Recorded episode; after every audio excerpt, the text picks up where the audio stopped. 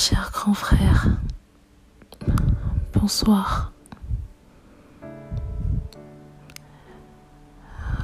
Aujourd'hui est un jour pas comme les autres.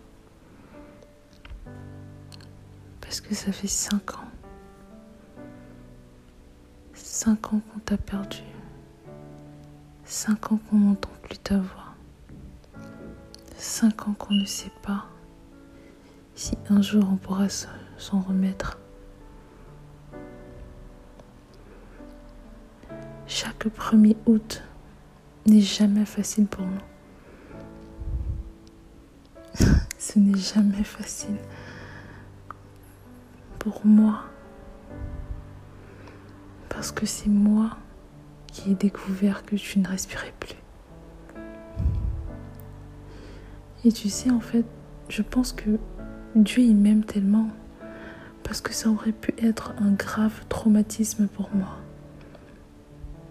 Mais je ne saurais expliquer la force avec laquelle je réussis quand même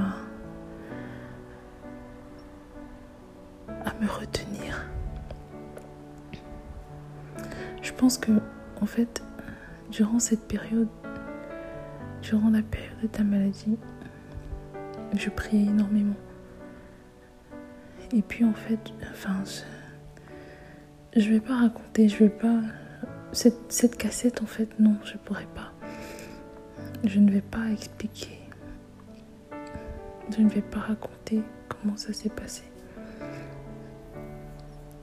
Je ne suis pas encore prête.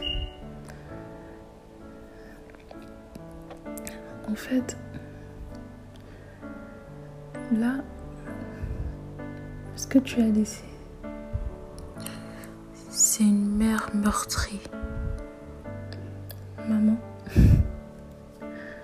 chaque 1er août, j'ai l'impression qu'elle se décompose. C'est pas beau à voir. C'est pas facile pour moi en fait de gérer ça. Pas du tout. Et particulièrement cette année,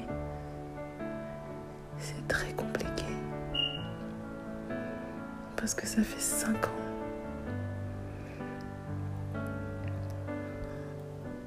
En fait, cette cassette, c'est pas une cassette où je vais parler de moi. C'est plus une cassette de commémoration. C'est plus une cassette. Je ne sais même pas comment je vais l'appeler pour te dire la vérité.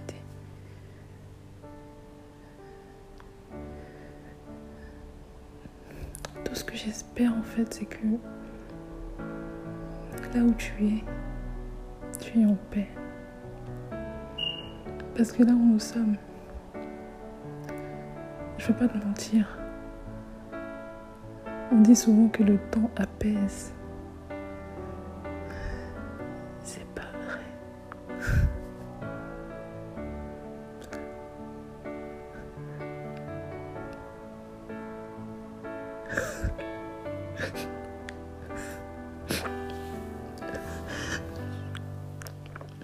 Ça fait 5 ans.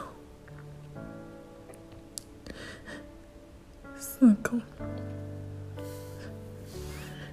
Que ton cœur a arrêté de battre.